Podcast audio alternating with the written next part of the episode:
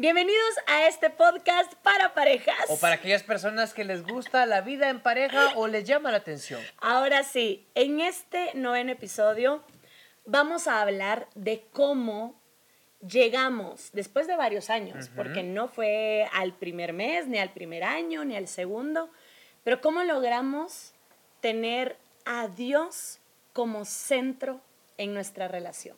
Primero, ¿cómo teníamos a Dios o qué relación teníamos con Dios cuando nos conocimos. Ajá, ajá, primero eso. Define tu relación con Dios cuando nos conocimos. Pame tenía 18, 19 años. 19, años. 19 años, yo tenía 23 para cumplir 24 años. Entonces éramos dos jovencitos. Pame recién salida de la adolescencia. Muy adolescente todavía. yo, yo bastante recorrido, pero con actitudes adolescentes también. O sea, por mucho que tuviera experiencia de la vida y conociera algunas cosas ya con 23, 24 años, sí tenía actitudes irresponsables de adolescencia, ¿verdad? Entonces sí costaba un poquito. Bueno, yo voy a empezar contando cómo era en ese año donde tenía 19 años. Yo siempre he creído en Dios, o sea, crecí en un hogar donde me hablaron de Dios desde pequeña, fui a grupos de oración, era parte del grupo de alabanza también, o sea, conocí a Dios sabía de él, ya había vivido varios milagros en mi familia que me hacían conocer a Dios. Pero no tenía primero ningún interés en buscar una relación con Dios. ¿A qué me refiero? No iba a misa. Cuando oraba era solo para pedir. Era recitado, estaba repitiendo una oración. Y era solo, te pido esto y punto. Te pido, ¿verdad? Nada que te agradezco, algo, no, era solo de pedir. Y era de esas personas que lo buscaba solo cuando lo necesitaba. Sí, pues lo que hacemos varios, ¿verdad? Hacemos muchas veces eso. Cuando estamos en problemas o en apuros, lo buscamos. Ahí lo buscamos. Ahí buscamos a Dios. Esa era yo. Cuando dices que había habido varios milagros en, tu familia, ¿cuáles eran? Cuando ocurrió lo del el tumor de mi hermano. Eso fue después. Ay, sí, ¿verdad? o sea, a los 19 años. Pamela con 19 años. Ah, no, ahí no, ahí no había... No, no, no. Es que le, le, pregunto esto a Pame porque quiero llegar a un punto. Ajá. Te quiero llevar a un punto. Sí. Entonces estás definiendo a una chica de 19 años que estaba entregada al teatro, que estaba buscando una oportunidad de medios de comunicación, que estaba bien metida en lo que estaba haciendo porque estabas tocando una puerta que se te estaba abriendo, gracias a Dios. Sí. Eh, estaba sumergida ya en el mundo de la televisión, tenías que entregarle todo lo que podías y al teatro a la vez. Exacto, ese era mi mundo. Y teatro, había, tele. Había poquito espacio para Dios y cuando necesitabas algo te recordabas de Él. Creciste en una familia creyente, había un grupo de oración en tu colonia ibas a veces de niña allí, pero no eras una asidua frecuente de ir a un templo o a una iglesia los domingos. Creo que en esa época tenía una vida muy soñada ¿verdad? Tenía todo lo que había Estabas empezando a vivir tu sueño. Tenía todo lo que había pedido. Amaba el teatro, hacía obras todos los años, todos los meses. Aparece la tele, empieza a hacer tele, más adelante va a aparecer la radio. Entonces estoy disfrutando esto. Llega David, me encanta. El chavo que estoy conociendo, es lo que siempre pedí. Una vida muy soñada la que estaba viviendo. Todo bien en mi familia, todo bien en todo. Entonces, pues en realidad mm, sentía yo que, ahí está Dios cuando lo necesito, pues. ¿verdad? Hoy necesito ganar un casting, le voy a pedir que me ayude a ganar un casting. Ah, Hoy necesito que me pongan tal personaje, quiero ese personaje, ay, por favor, dame ese personaje. Ahí nada más. Pero de querer ir a misa, mi mamá siempre me insistió, vamos a misas, vamos acá, y yo, no, no, no, no. Pero sabía que existía Dios. Sí. Esa era, esa era mi forma de vivir en esa época. En cambio, yo con 23 años, yo sí me, bueno, yo me crié en, en, el seno de una familia muy católica, sobre todo mi papá, católico, fanático, cachureco, como decimos aquí en Guatemala, muy creyente, él se levantaba a las 4 de la mañana todos los días a leer algo de Dios, relacionado con Dios, con la Biblia, no siempre la Biblia, pero sí algo relacionado con Dios. E iba a misa todas las mañanas. Todas las mañanas. Sí, trataba de ir a misa todas las mañanas y si no lo hacía, pues hacía algo muy particular de los católicos todos los días, ¿verdad? Rezaba el rosario todos los días. Mi papá nos inculcó eso desde muy pequeños. Yo aprendí, aprendí a leer en mi casa con cinco años, con la Biblia. Con la Biblia. Él me enseñó a leer con la Biblia. Ya cuando entré a la escuela, ya sabía leer prácticamente. Estudié en colegios católicos, uno de ellos eh, un poco estricto, ¿verdad? Muy riguroso en cuanto a la doctrina católica. Íbamos a misa casi todos los días, rezábamos todos los días, en cada recreo rezábamos, muy creyente, muy, muy compenetrado. Me gustaba esa vida, por cierto, no renegaba. ¿Te gustaba, ir a misa? Eh, sí, era un poco rebelde para demostrarle a mis cuates que soy el rebelde, ¿verdad? Pero, pero sí me gustaba esa vida de cercanía con Dios. Solo salí del colegio y empecé la universidad y como que hice una pausa en mi relación con Dios. Ajá. Empecé a vivir excesos, los amigos, las parrandas. Y Dios ya no. El trabajo. sentía que me estaba portando mal y estaba haciendo cosas malas y en, y en esa misma vida de desenfreno le pedía perdón a Dios. Ah, o sea, sí tenías un poquito de pena. Y le pedía que me cuidara cuando yo me sentía en peligro. O sea, el que estaba manejando estaba borracho, o sea, siempre, siempre lo tenía presente. Ah, bueno, entonces no lo olvidabas. No, no lo olvidé del todo, pero entré a trabajar a los medios de comunicación y mezclé los excesos de mi juventud con una pasión por la televisión. Entonces ya no había tiempo para Dios. Sí, pues. Ya no había tiempo. a veces me recordaba de Dios, a veces le daba gracias o le pedía perdón o le pedía algo en específico, ¿verdad? Ya no digamos de ir a misa. Y mi pobre, mi pobre papá, él no insistía. Es solo, mira, te quiero leer algo cuando en un almuerzo o en un domingo, te quiero leer algo que encontré. Pero obligarte jamás. No, no, no. Entonces me leía el párrafo, ¿verdad? De algún pensador, algún filósofo cristiano. Me lo leía y, ahí quedaba. Eh, lo entendía, lo platicábamos, lo comentábamos y, ahí terminaba todo. La televisión terminó de absorberme más que lo poquito que me recordaba de él, prácticamente eh, lo había aislado me decía mi mamá, eh, vos vivís, perdón la mala expresión, ¿verdad? Pero vivís zampado en ese canal, me decía mamá. Y le decía, papá, déjalo, esa es su universidad. Él está aprendiendo una carrera, una profesión allí en ese lugar, déjalo. Pasaba de lunes a domingo, de 5 de la mañana a 10 de la noche, todos los días. Trabajaba sábados, domingos. Te conozco a ti. Una vida linda, como tú dices, ¿verdad? Ganando bien, siendo muy joven, eh, con una novia guapa, talentosa. Pero no había Pero Dios no era el centro. Dios no estaba. o sea, Ni, ni, ni, tanto en ti, ni tampoco era mi centro. No estaba y mucho, o sea, ni estaba tanto en mí, ni estaba tanto en ti, mucho menos en la relación. Sí, pues. ¿Verdad? O sea, que nosotros habláramos de Dios. No, nunca. Difícil. O sea, que nos sentáramos a hablar de Dios o que, amor, en este momento recemos, oremos, nada, nada. Así fue como inicia nuestra relación. El propósito de este episodio es saber cómo llega a ser ahora, porque hoy les digo, Dios es el centro de nuestra relación. Primero, es el centro de nuestra vida. Yo no puedo hacer nada sin antes ponerlo en las manos de Dios. David no hace nada sin antes ponerlo en las manos de Dios. Y siempre agradecemos. Y siempre. Siempre, cualquier cosita le agradecemos los dos. Pero hasta en nuestra relación, para cualquier cosita, cualquier cosita, algo tan sencillo, superficial, siempre antes en las manos de Dios. ¿Cómo pasa esto? Primero fue todo un proceso, como todo en la vida. Nada en la vida llega fácil, ni bonito, ni de cuentazo. Eso sí, Tal vez sí tienes que pasar un cuentazo tú para que algo cambie en tu vida y algo mejore. Y en mi caso fue ese. Voy a contar cómo, bueno, o no sé. Em, no, empecemos por algo. Tú. Eh, yo siento que en familia, porque yo me pegué mucho a la familia de Pame, en familia empezamos a tener un contacto, una relación con Dios cuando a mi cuñado, siendo un adolescente de 14 años, le diagnostican un tumor cerebral y para del tamaño de me imagino que me imagino que un diámetro de por si no saben qué es un jocote en otro ah. país un diámetro de dos pulgadas verdad un diámetro de dos pulgadas vamos a ponerlo como así alojado cerca del cerebelo dentro del cerebro. Para extirparlo o arrancarlo o quitarlo tenía que ser una operación demasiado delicada que podía primero acabar con su vida. Segundo si vivía iba a quedar con secuelas dificultad en las habilidades psicomotrices, del habla, de, de algún gusto en especial, algún sentido en especial, iba a quedar con secuelas, era lo más seguro. Si bien le iba, iba a vivir, pero con secuelas. Entonces, en familia nos encomendamos mucho a Dios en esas semanas hasta que llegó la operación, hasta que Dios hace el milagro con él. Mm. Le agradecimos, fuimos a viajamos a México, a la Basílica de Guadalupe, mi suegra es muy, muy creyente, ah, le agradecimos en familia, una relación bonita con la atmósfera de Dios en nuestros corazones.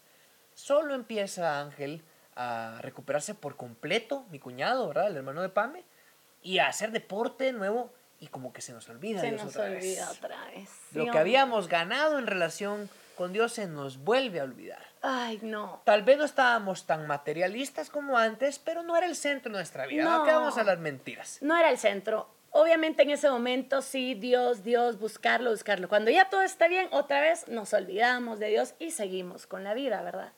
Luego viene otro trancazo. Bueno, son varios en realidad. Eh, David todo este tiempo de relación de novios estaba con la enfermedad de mi suegro, ¿verdad? Luchando con el cáncer de mi suegro, que fueron siete años. Ocho años casi, y de, doble cáncer al final. De doble cáncer, ajá. Una próstata y un tipo de leucemia. Entonces, todo ese tiempo que tú estuviste viviendo eh, la enfermedad de tu papá, tú siempre creíste. Siempre pedía, ¿verdad? Siempre pedías. Era lo que me alcanzaba. O sea, siempre pedías, siempre estuvo eso, tenías tus momentos, yo no te acompañaba, o sea, nunca fue de ayudarme a rezar por él, no, ¿verdad? O sea, no era nuestro primer pensamiento, Dios, no era nuestra primera opción cuando era lo, tendría que haber sido para todo la primera opción. Hasta que viene pues la prueba más fuerte que hemos venido hablando con ustedes. Y se sigue viviendo, ¿verdad? Y se sigue viviendo. Es una prueba que no termina. Pues hace seis años. Hace seis años más o menos, sí. sí. Em, como, como parte de una metodología política que se dio en el país, eh, se inventaron una organización, un instituto avalado por Estados Unidos y la ONU, en donde se iban a, se iban a encargar de algunos asuntos para que Guatemala cambiara, entre comillas, ¿verdad? Unos asuntos en donde se tenían que acusar a algunos funcionarios. Sobre todo empezaron a alinear y a depurar quiénes están de nuestro lado y, quiénes están del otro lado. Bueno, cuando hicieron la depuración de los funcionarios operadores de la justicia en Guatemala, jueces, magistrados, etcétera, fiscales, en la depuración eh, mi suegra no se quiso poner en ningún lado, ¿verdad? Antes de decir yo, porque algún día platicaremos de esto con profundidad, si es inocente o culpable, o sea, nosotros tenemos todas las pruebas de que es inocente, ella no se alineó a ellos, o sea, en pocas palabras. No se alineó a ellos, entonces pasó a ser enemiga. Y como no se alineó a esa forma de pensar o a lo que ellos querían específicamente, pues la acusaron y fue una acusación legal, formal, en donde peligraba su libertad y en donde todos los medios la empezaron a linchar y a acusar también. Por ende, a nosotros como familia también empezamos a sentir esa persecución, porque fue una persecución. Fue acusación, persecución, hasta que llegó a un proceso en donde le quitan la libertad a mi suegra. Desde esa persecución, acusación, empezamos a tener una especie de relación con Dios. No, yo no. Porque mi suegra decía, hijos míos, va a venir un pastor cristiano angélico, va a venir un sacerdote y vamos a orar en familia para que esto termine, esta persecución. Yo sí me metía mucho en ese espacio, en ese momento, y como siempre he sido bien creyente, tenía mucha fe, se iba el pastor o se iba el sacerdote y tal vez ya se me olvidaba el asunto. No, pero... Pero el momento clave fue... Eh, ese, ¿verdad? Donde empezamos con la persecución, mi mamá nos empieza a jalar otra vez a todos de miren, con más razón ahora pidamos, unámonos, busquemos y todo. Yo lo hacía obviamente creyendo, sí, ¿verdad? Esto puede funcionar, Dios nos puede ayudar, así como ayudó a mi hermano en su momento, puede ser que ahorita él haga otro milagro. Ese puede ser, va con reservas. Ajá, era, puede ser, puede ser. es lo que decía, puede ser, ¿verdad? Entonces, eras tú. Entonces, sí, ahorita estoy contando mi versión.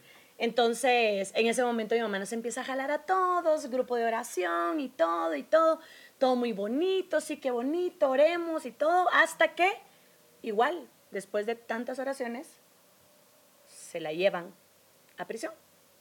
Y yo decía, o sea, de balde, todo esto. No, oramos un montón, nos juntamos un montón, pedimos mucho. Y yo. Y al final sí le quitaron la libertad. Por algo que no hizo. Entonces, recuerdo perfectamente que vino una etapa para mí donde yo no quería ni que David ni que mi mamá me hablaran de Dios. O sea, no lo quería y me enojaba con los dos. David me decía, no, tengamos fe, muñequita, no me hables de Dios si está pasando esto. No me hables. si alguien que no hizo nada está viviendo esto y la familia completa estamos sufriendo, permitió esto. No me hables de Dios. Y fue una pelea diaria con David de que no quería. No, pero mira mi fe, no y no y no. Y mi mamá igual. Mi mamá, aunque ya estaba la orden de aprehensión contra ella, la orden de captura, aunque ya estaba la orden de captura, ella aquí en la casa me seguía diciendo, oremos, confiemos. Y yo, ¿qué te pasa? Es más, ella en prisión te decía, porque en las prisiones hay teléfono. Ah, no, estoy hablando de antes, ah, ¿verdad? O sea, antes, antes, o sea, cuando ya se está diciendo que ya fijo ahorita van a, a la jueza, Gisela Reynosa, no sé qué, ya la van a detener y todo. Mi mamá aquí en la casa diciéndome, pero sigamos orando, sigamos confiando. Se la llevan, la vamos a visitar, sigamos orando, sigamos confiando. Cuando puede llamar, porque hay teléfono público en las prisiones, cuando llama, sigamos orando. Y yo, no puede ser, no puede ser. No me hablen de, así les decía yo, no me hablen de ese su Dios que según ustedes es justo, que según ustedes es bueno, cuando mi mamá, que yo sé que no hizo nada, está en prisión. Esa fue mi etapa de no me hablen. Y a David le costó mucho porque si algo siempre ha tenido David, aunque tal vez no oraba siempre, no iba a misa, no leía la Biblia, siempre ha tenido una fe increíble, siempre. Esa se mantuvo intacta. Sí. Por mucho que yo no tuviera una relación cercana con Dios, ni lo pensara todo el tiempo, la fe siempre estuvo intacta. Nunca dejaste de confiar en Él, nunca, nunca dudaste. Dejé confiar. siempre que yo pensé que, y pienso y voy a pensar que Él es capaz de todo, eh, nunca lo dudé, nunca tambaleé. Entonces para David era muy difícil y me lo decía. Una vez recuerdo muy bien en el carro, estábamos en un sótano, yo estaba maldiciendo a todo mundo, arranqué unas cosas que tenía de pulseras de la Virgen de Dios, o sea, recuerdo ese momento re bien, después de haber arrancado todo, me fui al carro, estaba llorando, estaba histérica, yo sentía que me moría de dolor, de rabia, de frustración, de muchas cosas, y le dije, en tu vida me volvés a hablar de Dios, en nuestra relación no va a estar nunca Dios. Y recuerdo perfecto que David me para y me dice, entonces no voy a poder seguir contigo. Si para ti no puede existir Dios, si para ti Dios no existe, si tú no crees en Dios, perdóname, no voy a poder seguir contigo así. Y yo, ay, entonces empezás a querer dejarme. No, no te quiero dejar, pero no puedo dejar mis creencias a un lado. En lo que yo más creo y confío en el que a David desde muy chiquitito Dios le hizo un, milagro en un tumor. Un tumor en el brazo y desapareció sin operación. Desapareció de la se nada. Desvaneció. O sea, Dios lo hizo. A punto de operarme estaban y, y, se desvaneció. Entonces creo que eso fortaleció mucho mi fe también. Entonces me dice, a mí que me hizo esto, a mi papá que lo ha mantenido con vida a pesar de todo lo que dicen los doctores, a mí que tuve la oportunidad de ver cómo tu hermano salió de una operación donde nadie apostaba que hasta podía, que nadie creía que podía salir con vida, a mí no me puedes venir a decir que Dios no existe. Y no puedo estar con alguien que esté dispuesta a, no, ahorita ya no voy a creer en Él, porque eso fue lo que yo te dije. A partir de este momento no creo en Dios, no creo en Dios. Y ahí como reaccionaste tú. Entonces, eh, te dije eso, ¿verdad? Porque sí me dolió, o sea, sí me duele, porque siento que no queremos que se vuelva un espacio cristiano, pero es inevitable porque nosotros creemos en Cristo. Nuestra vida, No importa si nos están viendo cristianos evangélicos, cristianos católicos, luteranos, mormones, adventistas. Eh, somos cristianos al final. Me sentí ofendido porque sí es un ser maravilloso, excepcional, supremo, al que yo tengo mucho amor y agradecimiento. Entonces sí me sentí ofendido que alguien que yo amo no, no entienda y no quiera a Dios hmm. y no acepte a Jesús, ¿verdad? Como quiera aceptarlo, a la religión que quiera o, a la filosofía que quiera profesar, pero que crea en él.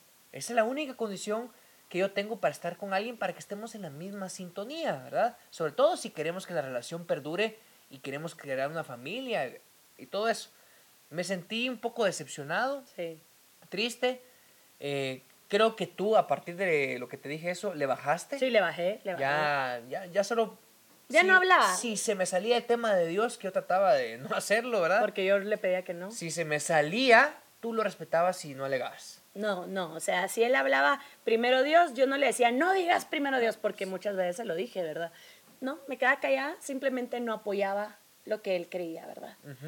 Y así pasó varios meses, ¿verdad? Luego, obviamente, uno va asimilando un poco más las cosas cuando tenés a tu mamá y a tu esposo insistiéndote en que no te pongas así. A pesar de la adversidad, porque estamos, viviendo todavía una adversidad. No, seguimos ahorita, o sea, ahorita ya, si contamos todo esto, ya van siete años. Siete años. De persecución, y prisión. Y prisión, ahorita ya vamos a cumplir cuatro años exactos, o sea, todo esto empiezo a ver y, y el factor común entre mi mamá y David era que los dos estaban en paz.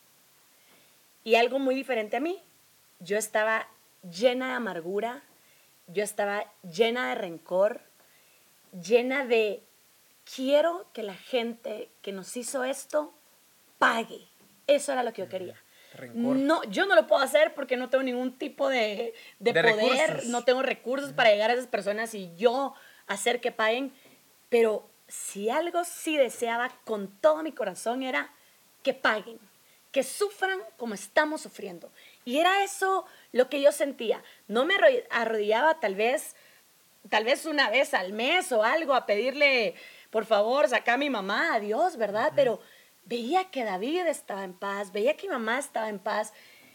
Y bueno, vino todo el proceso que ya he comentado de depresión, de que me diagnostican depresión y encuentro que esa paz solo la podía encontrar rindiéndome por completo a Dios. O sea, no había otra forma. Un día estabas tú tendida en el jardín, en el patio, y no era un día especial. Bueno, tal vez sí la fecha era especial. Y sentiste tú tirada al sol, no soleándote, tirada al sol, posiblemente vencida. Ajá, rendida. o, queriéndote aislar del mundo, ¿verdad? Sí. Eh, no estaba yo acá. No, no había nadie en la casa. No estaba aquí yo, no había nadie en la casa y sentiste algo que llegó a tu vida inexplicable, ¿verdad? Los creyentes sabemos que es una especie de llegada del Espíritu Santo que llega, se manifiesta y, y, toca a una persona. Los que no son creyentes, pues llámenlo como un momento de lucidez y de contacto directo con la divinidad en la cual creemos. Como quieran llamarle, ese día cambia la forma de pensar de Pame. Sí. Y empieza una nueva Pamela, que no de inmediato es la mujer entregada que todo el tiempo pasa de rodillas, pero empieza una mujer a tener una búsqueda de un inicio de una relación con Dios. Ese proceso, pues yo lo pude haber visto, pero tú lo puedes explicar mejor. Sí, ahí empieza a partir de ese día donde digo, ya, veo a mi mamá, a David, a mi hermano, los veo a todos bien, todos creen en Dios, todos tienen mucha fe. Creo que ahí está mi solución. Tengo que empezar realmente a creer en Él y a entregarme. Me entrego y empieza una búsqueda de, bueno, ahora sí, voy a leer la Biblia, leamos la Biblia juntos, voy a empezar a escuchar alabanzas, voy a empezar a alabar yo también, voy a empezar a dedicar un tiempo de oración, empecé a encerrarme en el closet de mi mamá, a orar siempre, todos los días, a llorar y orar. Empecé a buscarlo todos los días. Empezaste a ver líderes religiosos, referentes. Sí, empecé a ver misas, servicios, prédicas, o sea, empecé a ver todo esto y mientras tanto David veía ese proceso. Y David, que siempre había deseado que yo llegara a tener la misma fe que él, se sentía el más feliz. Sí, porque tu fe iba creciendo aceleradamente. Y yo te decía, amor, leamos esto, escuchemos esto, veamos lo otro, que tenía que ver con Dios, ¿verdad? Y encontrabas algunos puntos de inflexión a los cuales llegamos nosotros, los creyentes, que, tienen una, que tenemos una fe inmedible, ¿verdad? en donde siento esto, me decía, siento lo otro. Ah, y yo creo que vamos a llegar a esto. Me siento en paz a pesar de que mi mamá sigue en prisión. Extrañamente me siento en paz. No alegre, no indiferente, pero me siento llena de paz. Hasta llegué a sentir culpa. Una vez te dije, me siento tan en paz que me siento culpable. Sí, ¿Por qué me siento tan en paz en medio de la tormenta? Te lo dije una me vez. Lo dijiste. Y tú me dijiste, no tienes que sentir culpa. De eso se trata. Eso es lo que Dios te da cuando tú lo buscas. Y David estuvo deseando que su esposa llegara a tener esa fe, esa convicción de que nuestro Dios es todopoderoso y todo lo puede hacer. Y llegamos a un punto en el que les puedo asegurar, todos los días, por lo menos seis veces al día, mencionamos a Dios. Hablamos de Dios, que gracias Dios por esto. Mira qué lindo Dios esto. Mira, y primero Dios esto, amor, vas a ver. Todo el Y tengamos fe en Dios que esto. la mira Dios qué lindo, cómo nos mandó este detalle. siempre hablamos de Dios. En las pláticas podemos empezar hablando cuestiones materiales, superficiales, nos reímos bastante, bromeamos y terminamos hablando de Dios. siempre. Esto es todos los días, es nuestra dinámica diaria. Eh, oramos juntos, agradecemos juntos. Cuando tenemos la oportunidad de ver a mi suegra, eh, oramos también en familia, leemos juntos, a veces buscamos a Dante, por ejemplo, o cuando yo estoy aquí los domingos, eh, vemos al padre Orlando. O sea, católicos, cristianos evangélicos, no importa. O unos amigos que son adventistas, oramos juntos en familia con ellos. Entonces es una, una dinámica muy linda que hoy podemos decir con certeza que Dios es el centro de nuestra relación. Y que nos llena demasiado saber que los dos estamos agarrados de la misma mano. En la misma sintonía, con la misma conexión. Sí, sí. Perdón si hay algunos que se van a ofender que no profesamos una filosofía directa, por ejemplo, no nos congregamos a una iglesia específicamente. Perdón, así encontramos a Jesús nosotros, así nos sentimos bien. Pues no perdón, sino que cada quien vive su fe como la quiera vivir. Lo pues importante es buscarlo a Él, ¿verdad? Exactamente. A Él, a Él todo el tiempo y vivir una relación como la que promovía, por lo menos nosotros que creemos en Jesús, como la que promovía él. Él no promovía, tienen que ir a una iglesia y tienen que hacer todo lo que el líder de la iglesia diga. No lo hacemos tal cual porque Jesús no lo hizo, ¿verdad? Él solo dejó algunas enseñanzas, alguna entrega de amor al prójimo. Y eso es lo que nosotros creemos y en eso nos sentimos reconfortados. Y repetimos, le damos el crédito a todo lo que nos pasa a nuestro Padre Creador. Hoy nos pusimos demasiado religiosos porque...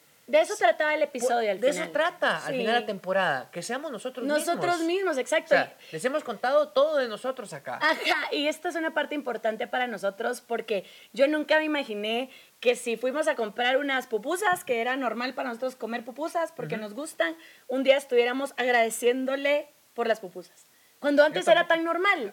Antes era, ah, compremos esto, compremos lo otro. Como trabajo me merezco unas pupusas. Y no. chica. Ahora no, o sea, ahora de verdad agradecemos el poder tomarnos un vinito, el poder despertar e ir a trabajar en algo que nos encanta. En todo vemos a Dios. Y antes de tomar cualquier decisión, sea pequeña, sea grande, antes siempre lo ponemos en las manos de Dios.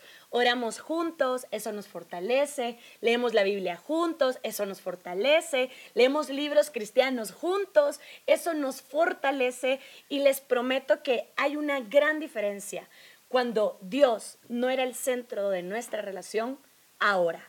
Porque cuando Dios no era el centro de nuestra relación, yo le pedía el divorcio a David todo el tiempo.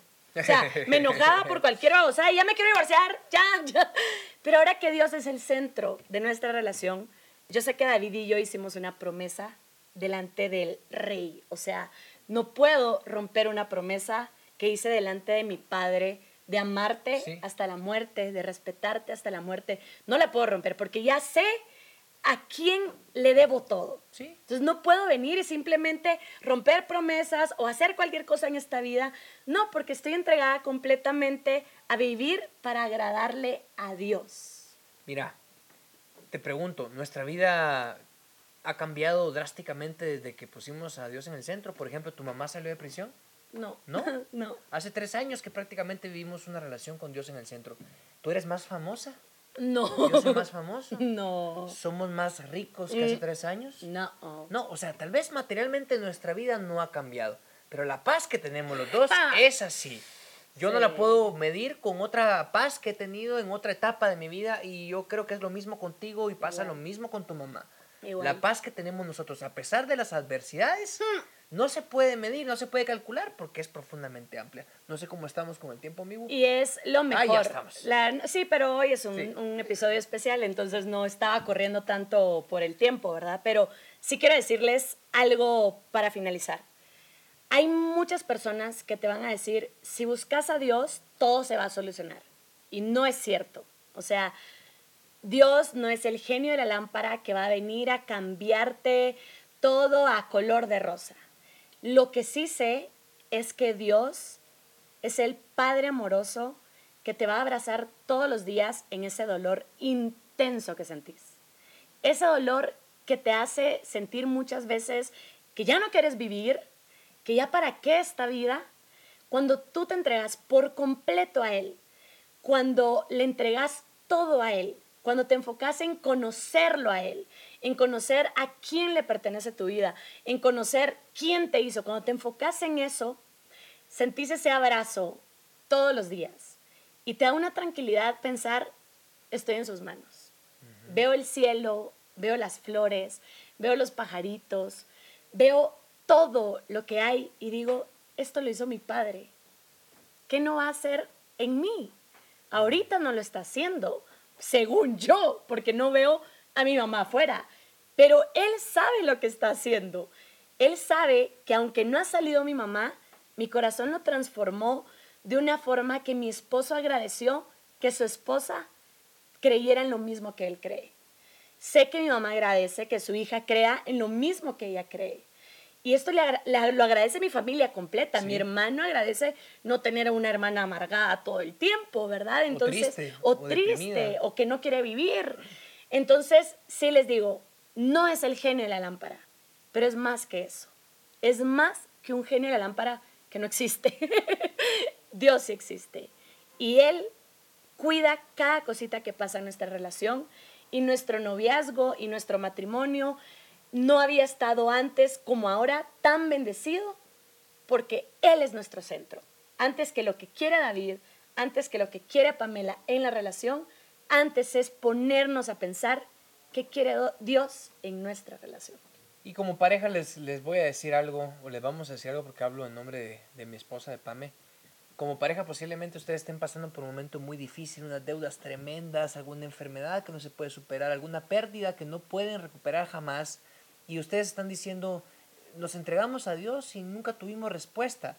Cuando ustedes lleguen a comprender que lo que pasa tiene una lección y tiene una forja de aprendizaje, cuando lleguen a entender que ese dolor lo único que está logrando es que ustedes se estén convirtiendo en algo mejor, que Dios lo está permitiendo, porque todo lo permite Dios, ¿verdad?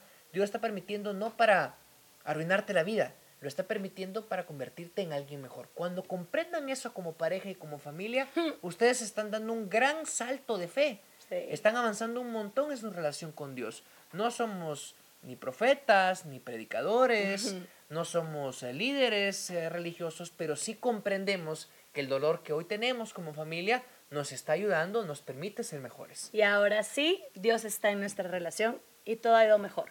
No se ha solucionado lo que pedimos, pero sabemos que en su tiempo todo será perfecto y algún día vamos a grabar un episodio contándoles, ya se hizo lo que tanto pedíamos. Ah, ya les contaremos, ya les ya les contaremos. Pero bueno, hemos llegado al final de este noveno episodio. En el siguiente episodio vamos a despedir esta temporada y con un tema que también es bastante importante para nosotros. Ya sabrán de qué trata. Un tema sobre el cual nos preguntan bastante desde antes de casarnos. desde antes de ser novios. Desde ahí ya nos están preguntando. Gracias PM Producciones porque ya nos aguantó nueve episodios más de esta temporada, de la segunda. Gracias. Si tú quieres producir cualquier cosa que necesitas, video, audio, puedes buscar. Eventos. Eventos también Puedes buscar a PM Producciones. Que Dios los bendiga. De verdad, gracias por escucharnos. Queríamos no incomodar a nadie con un tema así, pero sí era importante para nosotros contar de qué trata nuestra vida ahora y todo trata sobre Dios. Esperamos les haya servido. Que Dios los bendiga. Aquí termina otro episodio de Pame y David. Pame y David.